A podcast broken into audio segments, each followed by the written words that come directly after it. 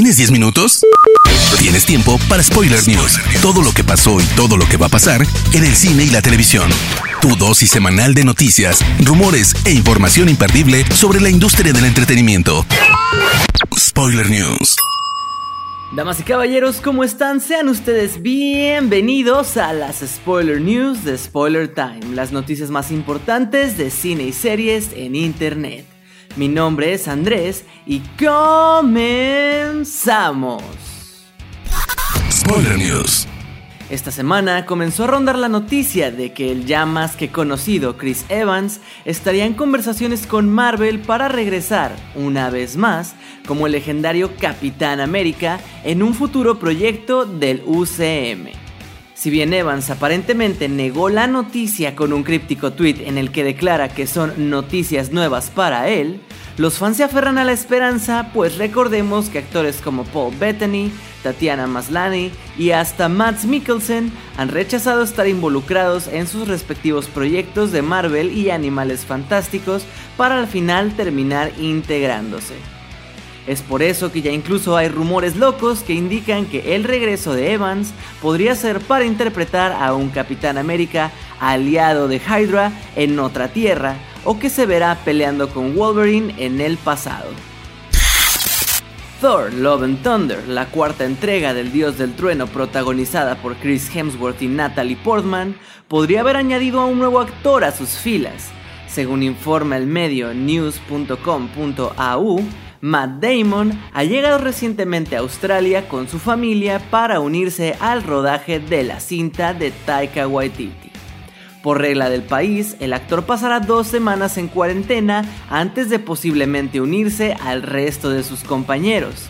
Por el momento, Marvel Studios no ha confirmado su fichaje, por lo que es mejor tomarse la información como un rumor.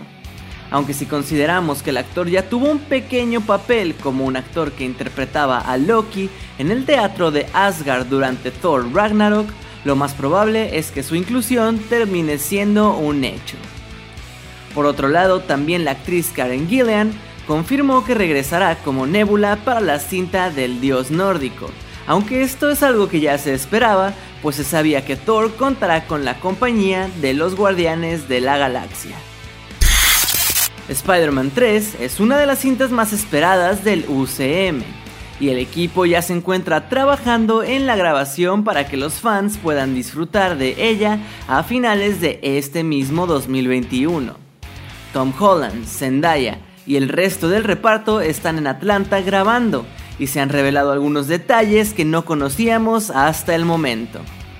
Gracias a Just Jared, se ha revelado que la película estará ambientada durante Navidad, o al menos una parte de ella, lo cual tiene sentido por la intención de Marvel de estrenarla a finales de año, a diferencia de las anteriores entregas que llegaban durante el verano.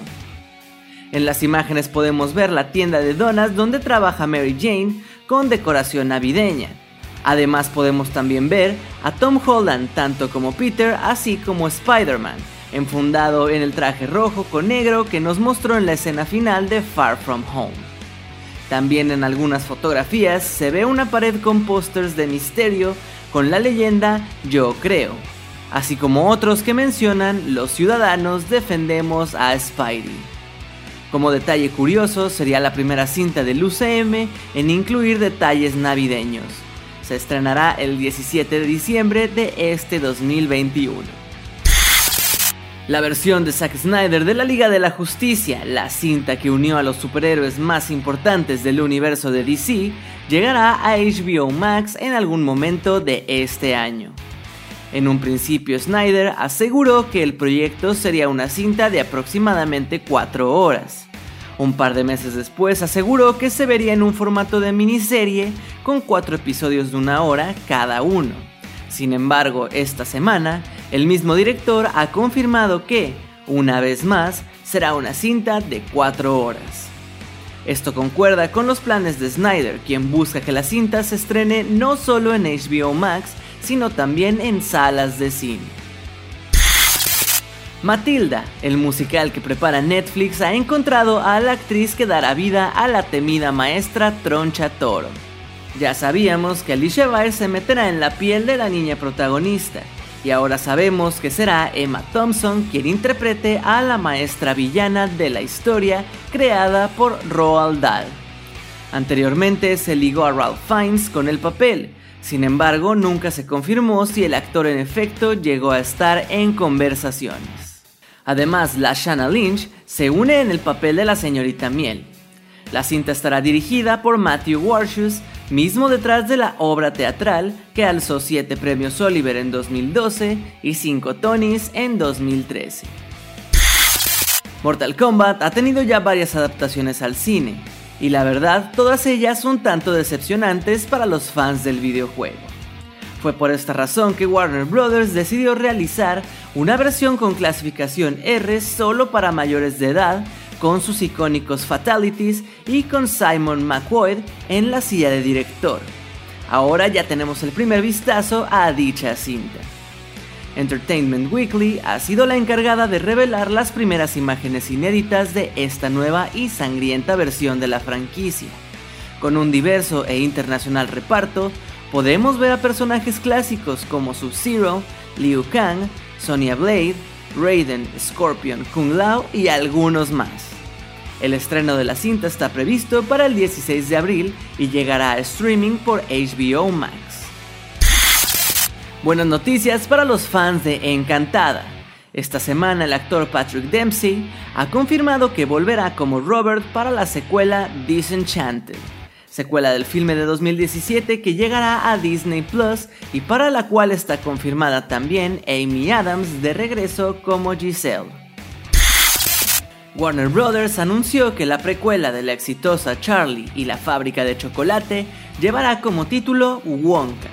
Pero eso no es todo, rumores aseguran que ya ha comenzado la búsqueda de su protagonista. Todo apunta a que la compañía está considerando a Tom Holland y a Timothy Chalamet como los principales candidatos para interpretar una versión joven del extraño chocolatero. Paramount acaba de anunciar que su servicio de streaming, Paramount Plus, estará disponible en Estados Unidos y Latinoamérica a partir del 4 de marzo de este año. Entre su contenido contará con las producciones de Nickelodeon, Comedy Central, CBS, MTV, entre otros, además de todo el catálogo de contenido que tiene Paramount Pictures. Esta plataforma reemplazará oficialmente a CBS All Access. Spoiler News. Pasamos a las noticias de series y les cuento que, después de que se confirmara que la sexta temporada de Peaky Blinders sería la última, el showrunner y creador Steven Knight confirmó que está preparando una película que servirá como la conclusión definitiva de la historia. De acuerdo con Knight, hacer una película final siempre fue el plan original, sin embargo, cuando se suspendió la filmación de la sexta temporada debido a la pandemia, tuvo que mover un poco sus planes, ya que al parecer este nuevo filme sería un sustituto de una séptima temporada. Los Bridgerton, nueva serie de Netflix y que ha cosechado un amplio éxito en sus primeras semanas, podría sufrir un retraso en su continuación, Apenas pocos días tras su estreno, el equipo declaró que esperaba comenzar a rodar la segunda entrega en marzo de 2021. Sin embargo, Netflix no confirmó ni desmintió dicha declaración. Pero ahora Phoebe Dynevor, quien interpreta a Daphne Bridgerton, ha expresado sus dudas al respecto. No puedo imaginar cómo va a ser posible rodar bajo las circunstancias actuales. La serie necesita demasiados extras y demasiados miembros en el staff, y es una serie muy íntima. Simplemente me desconcierta cómo podríamos rodar siguiendo las reglas de protección contra el COVID, a no ser que tuviéramos la vacuna de antemano. El carismático Dwayne Johnson, también conocido como The Rock, acaba de compartir con sus fanáticos el primer avance de John Rock una comedia de NBC de la que supimos por primera vez el año pasado y cuyo estreno está muy cerca. El actor es protagonista del proyecto, pero además ejerce como productor ejecutivo. Pero, ¿de qué trata John Rock? Ambientada en tres etapas diferentes en la vida de Johnson, los 11 episodios que conforman la serie estarán centrados en explorar el pasado del ex luchador a diferentes edades a los 10 años, a los 15 años y durante su vida universitaria, contando diferentes momentos de su historia personal. Spoiler News. Hermoso público, esas han sido las últimas y más importantes noticias de cine y de series de esta semana.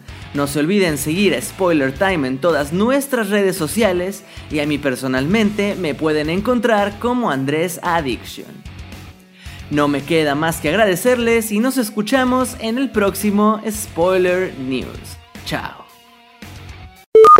Termina Spoiler News y comienzas la semana informado. Te esperamos el próximo lunes a primera hora para ponerte al día en menos de 10 minutos. Spoiler News.